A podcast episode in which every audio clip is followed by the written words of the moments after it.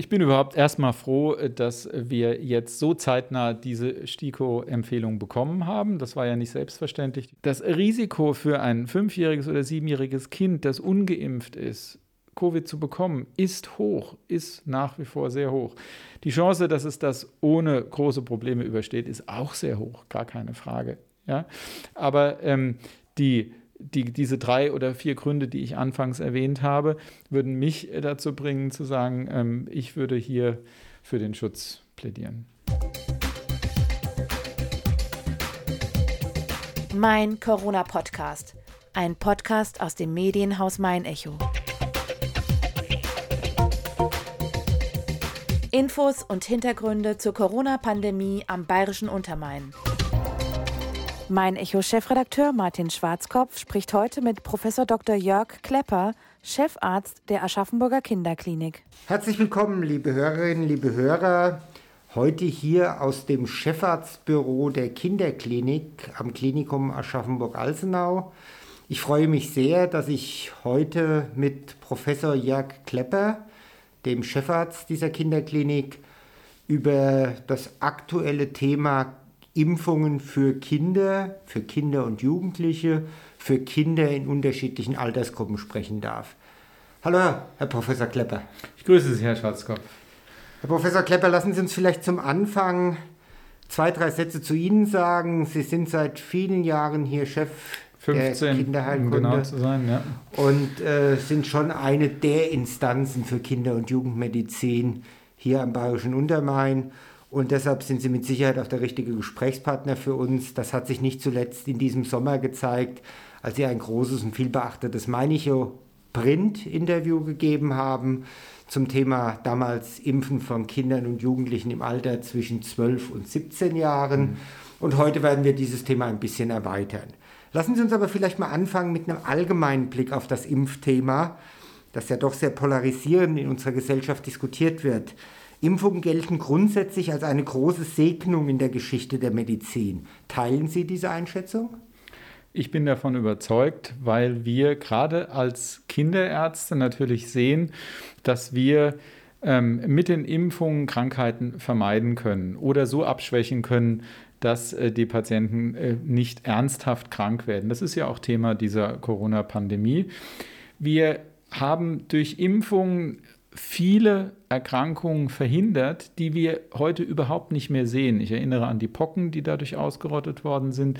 Es gibt andere Erkrankungen wie die Diphtherie, ähm, die wir nicht sehen, Tetanus, den wir zum Glück nur, nur noch ganz selten sehen. Ich persönlich habe es noch nie erlebt bei einem Patienten.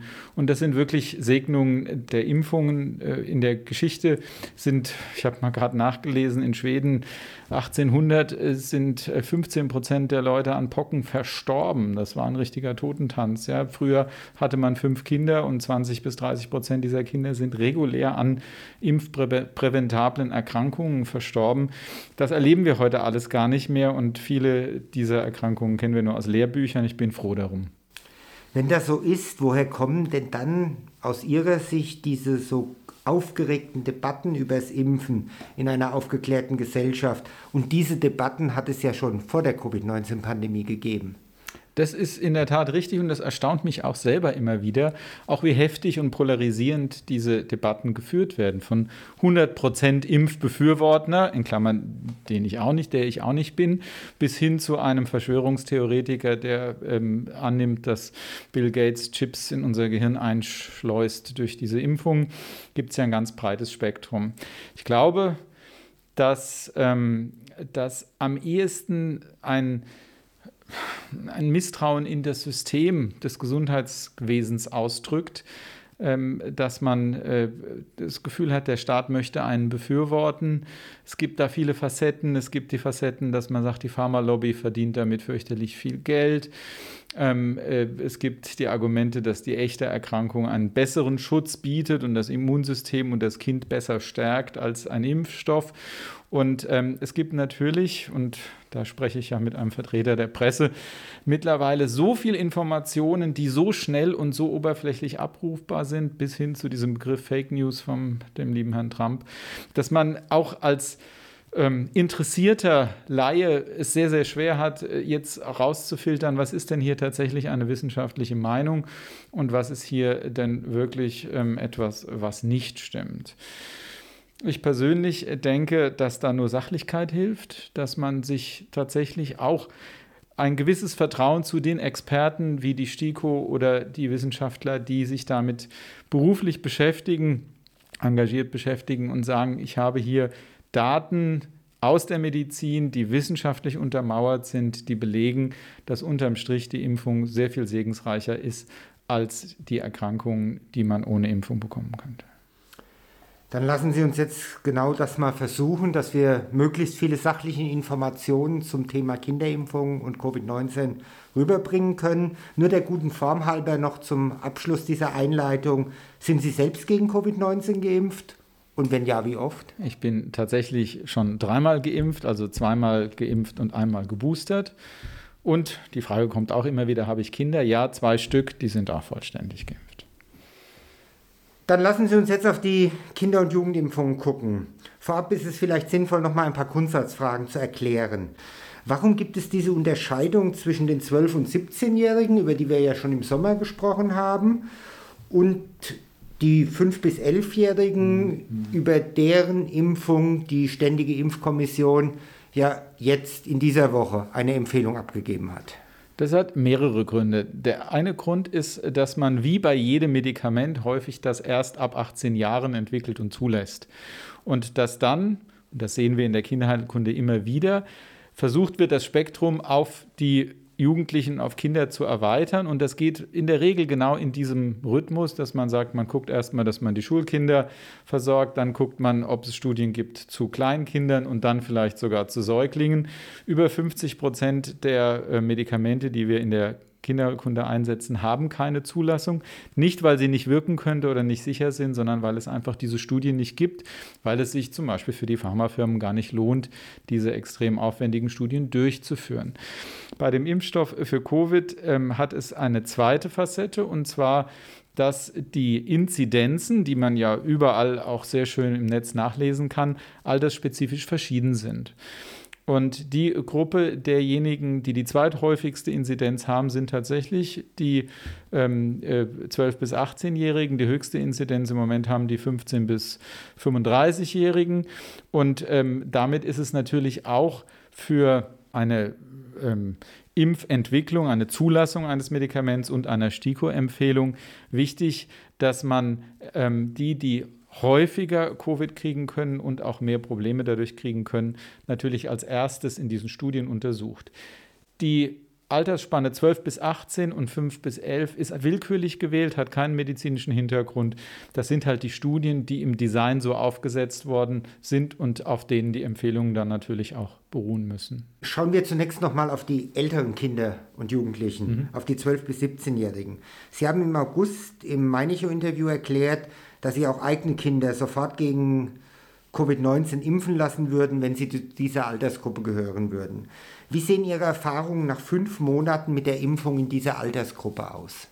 Sehr positiv. Die Impfungen, die wir durchgeführt haben hier bei uns in der Klinik, in der Privatambulanz, sind sämtlich unkompliziert gewesen. Ähm, wir haben keinen schweren Zwischenfall erlebt. Übrigens auch nicht bei der Impfung der 2500 Mitarbeiter des Klinikums, die, die wir ja auch ähm, hier über die Kinderheilkunde abgewickelt hatten.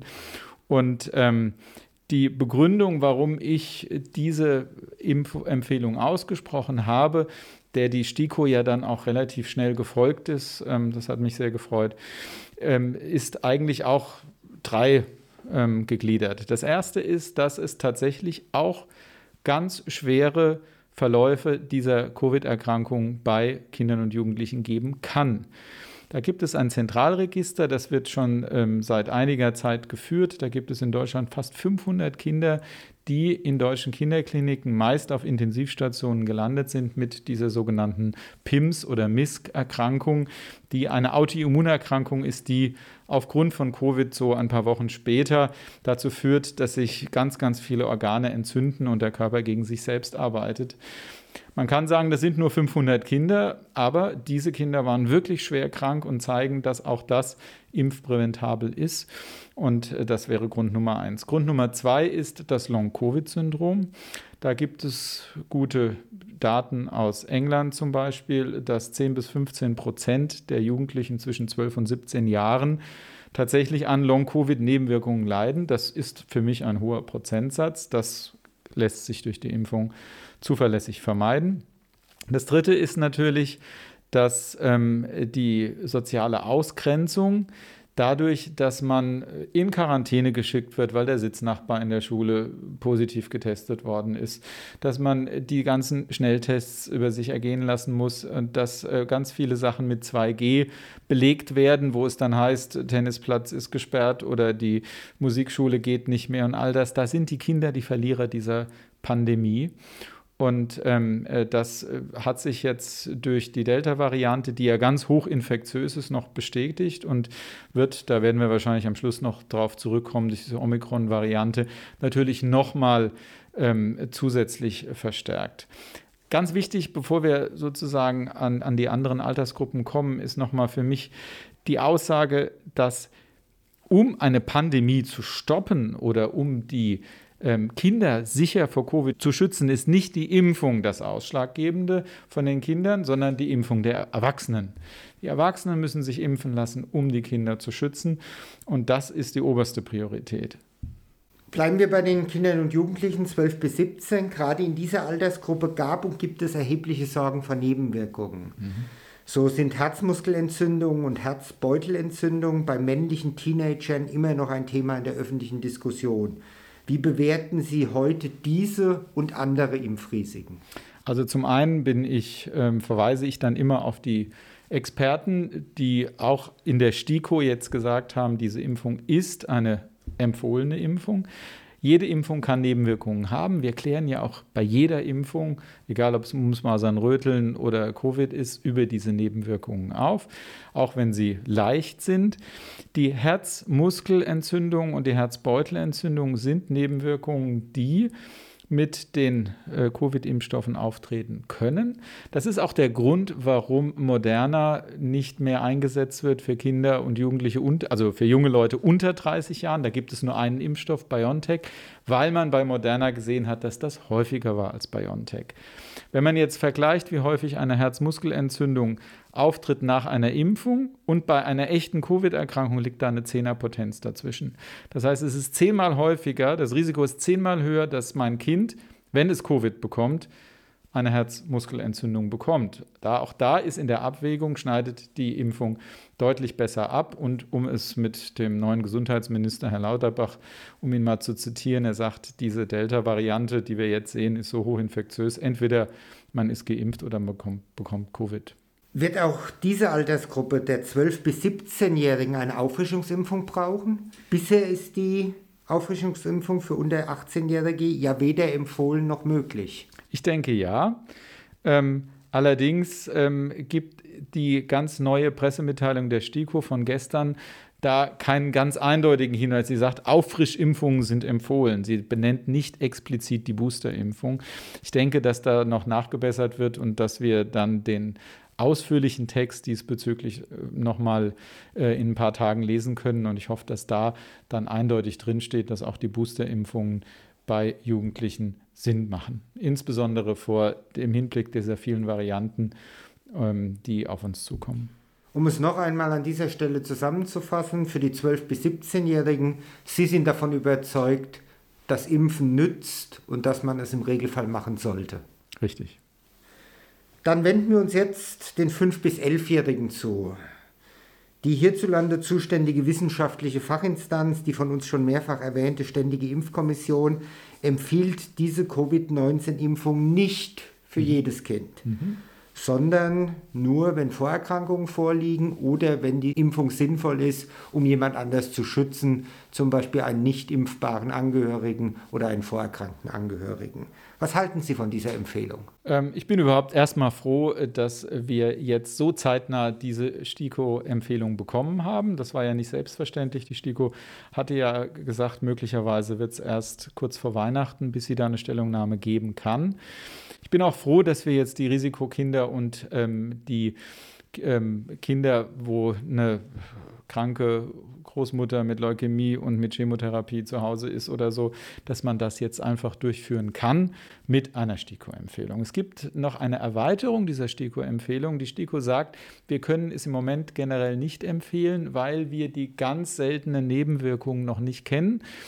Die Datenlage bezieht sich ja auf eine Studie aus dem New England Journal mit fast 2000 Kindern und aus dem, was wir mittlerweile in Ländern, die schon länger diese Altersgruppe impfen, wie Amerika oder Israel, was wir da an Daten bekommen. Die sind alle sehr, sehr positiv, aber für eine generelle Impfempfehlung langt es der STIKO noch nicht. Sie hat allerdings das sehr weich gefasst. Sie hat nämlich auch in der Pressemitteilung klar gesagt, man kann nach entsprechender ärztlicher Aufklärung impfen, sofern ein individueller Wunsch der Kinder und Eltern besteht. Das ist also eine dritte Möglichkeit. Das heißt, wenn ein acht- oder zehnjähriges oder sechsjähriges Kind äh, diese Impfung möchte und die Eltern diese Impfung möchte, dann sagt die STIKO, ist das für sie in Ordnung und das nur nach ärztlicher Aufklärung. Das heißt, es ist gut, dass hier ein kinderärztlicher Filter dazwischen geschoben ist und nicht der Apotheker impft oder äh, der Tierarzt, sondern ein Kinderarzt, der dann das mit den Eltern auch gut besprechen kann. Konkret nochmal nachgefragt, wie werden Sie in Ihrer medizinischen Praxis mit dieser Empfehlung umgehen? Wir werden natürlich erstmal, und das haben wir schon vorbereitet, unsere Risikokinder als erstes informieren und sagen, dass wir hier die Impfung anbieten. Der Impfstoff kann über unsere Apotheke besorgt werden und in unserer Praxis werden wir diese Impfung durchführen. Ich fange schon morgen damit an. Ähm, bei den äh, anderen äh, Indikationen sagen wir, dieser individuelle Wunsch von Kindern und äh, den Eltern oder Sorgeberechtigten ist für uns Grund genug, das auch zu tun. Ich persönlich rechne damit, dass äh, die STIKO da nach einer gewissen Latenz, äh, möglicherweise äh, Anfang nächsten Jahres, dann auch die generelle Impfempfehlung aussprechen wird, wie das ja auch bei den 12- bis 18-Jährigen dann im Verlauf gemacht worden ist. Da diese Frage derzeit Konjunktur hat und Sie ganz zum Anfang auch schon Bezug darauf genommen haben, würden Sie Ihr siebenjähriges gesundes Kind gegen Covid-19 impfen lassen, wenn Sie ein solches hätten? Natürlich nicht gegen den Willen des Kindes, wobei ich hier sage in Klammern, Angst vor den Peaks würde ich jetzt hier nicht als ähm, ausschlaggebendes Argument sehen. Das ist in der Altersgruppe halt etwas, das kann man als Kinderarzt auch, äh, da kann, kann, man gut mit umgehen. Ähm, aber wenn äh, eine Siebenjährige sagt, dass sie das möchte und die Eltern dafür sind, ja, würde ich es tun. In meinem persönlichen Fall wäre das wahrscheinlich so und ich würde es tun. Sie wissen, warum ich diese Frage gestellt habe. Ausgerechnet der Chef der Ständigen Impfkommission hat ja in einem anderen Podcast bei den Kollegen der FAZ gesagt, er würde es ja. nicht tun. Können Sie sich diese Antwort erklären? Na klar, das ist natürlich seine persönliche ähm, Einstellung zu sagen, äh, er ist da sehr ähm, daten- und wissenschaftlich basiert. Ich bin da ähm, äh, ein bisschen mehr auch noch epidemiologisch und sozialpädiatrisch unterwegs, dass ich sage, diese soziale Ausgrenzung, über die wir da gerade geredet haben, die vielen psychischen Probleme, die uns momentan in der Kinder- und Jugendpsychiatrie und auch hier in der Kinderklinik überrollen als Folge dieser Covid-Pandemie und die guten Erfahrungen, die jetzt überall auch aus den Ländern, die die Impfpflicht äh, oder nicht die Impfpflicht, sondern diese Impfung schon bei diesen in dieser Altersgruppe durchführen, ähm, überzeugt mich halt, das anders zu entscheiden. Ich kann das ähm, respektieren. Ich denke aber auch, dass möglicherweise, wenn man diese Frage in einem Monat wiederholt, und wir eine andere Pandemielage haben und äh, die Delta-Variante verdrängt wird von Omikron, möglicherweise die Aussage anders ausfällt. Lassen Sie uns aber an diesem Punkt nochmal festhalten. Können Sie verstehen, dass Eltern von 5- bis 11-Jährigen hin und her gerissen sind, wenn Sie Professor Merten, den Chef der STIKO, hören, wenn Sie Ihre Einschätzung Absolut. hören? Absolut. Und man irgendwie das Gefühl hat, so ganz einig ist sich die Fachwelt da doch nicht. Überhaupt nicht. Und deswegen führen wir diese Diskussionen ja auch tagtäglich mit vielen Eltern, die kommen und die vernünftige Fragen stellen und ähm, wir natürlich auch durch voll akzeptieren, wenn jemand sagt, ich ähm, will das jetzt bei meinem 8- bis 11-jährigen Kind noch nicht tun. In Klammern insbesondere, wenn die STIKO hier noch keine generelle Impfempfehlung ausspricht. Bei den 12- bis 18-Jährigen werden wir schon ähm, deutlicher und würden sagen, mit dieser STIKO-Empfehlung würden wir es genauso vertreten wie eine Tetanus-Schutzimpfung oder eine Hepatitis-Schutzimpfung. Ich verstehe die Eltern sehr und ähm, ich kann nur wieder sagen, das Risiko für ein fünfjähriges oder siebenjähriges Kind, das ungeimpft ist, Covid zu bekommen, ist hoch, ist nach wie vor sehr hoch. Die Chance, dass es das ohne große Probleme übersteht, ist auch sehr hoch, gar keine Frage. Ja? Aber ähm, die, die, diese drei oder vier Gründe, die ich anfangs erwähnt habe, würden mich dazu bringen zu sagen, ähm, ich würde hier für den Schutz plädieren. Zum Abschluss, Herr Professor Klepper, ändert sich durch das Auftauchen der Omikron-Variante irgendetwas an der Bewertung der Impfung für Kinder und Jugendliche? Nach Berichten aus Südafrika sind jüngere Kinder ja häufiger als bislang üblich von Omikron-Verläufen betroffen, die auch zu Krankenhauseinweisungen führen. Das macht uns tatsächlich große Sorge, also ins, insbesondere Ihre letzte Aussage mit den Krankenhausaufenthalten, weil wir jetzt schon in der Kinderklinik durch die RSV-Epidemie, was ja auch äh, durch die Presse ging, immer noch gut beschäftigt sind. Wir sind, haben übervolle Häuser, wir haben Verlegungsprobleme. Das ist in der ganzen Bundesrepublik so. Und die Kinderheilkunde kämpft da schon in den Infektzeiten seit Jahren damit, genug Personal und Betten vorzuhalten, um das alles zu bewältigen. Wenn Omikron hier noch dazu käme, wäre das in der Tat eine große Belastung. Diese Omikron-Variante hat das müssen wir mal überlegen, ich glaube, irgendwas um die 28 oder noch mehr neue Mutationen, die dann in diesem Virus aufgetaucht sind. Und ähm, äh, das wird weitergehen. Und man äh, hat bisher noch keine eindeutigen Aussagen. Ein Teil der Experten sagen, die BioNTech-Impfung schützt noch ausreichend. Andere sagen, nee, wir müssen nachbessern. Ähm, BioNTech selber ist da dran, äh, diesen Impfstoff zu überprüfen auf diese Variante. Ich denke, das werden wir auf uns zukommen lassen müssen. Ich denke nur, wenn wir ähm, das jetzt mal über die gesamte Bevölkerung sehen mit der Pandemie und diese Pandemie gut durchschiffen wollen, dann brauchen wir die Impfung, um das zu schaffen.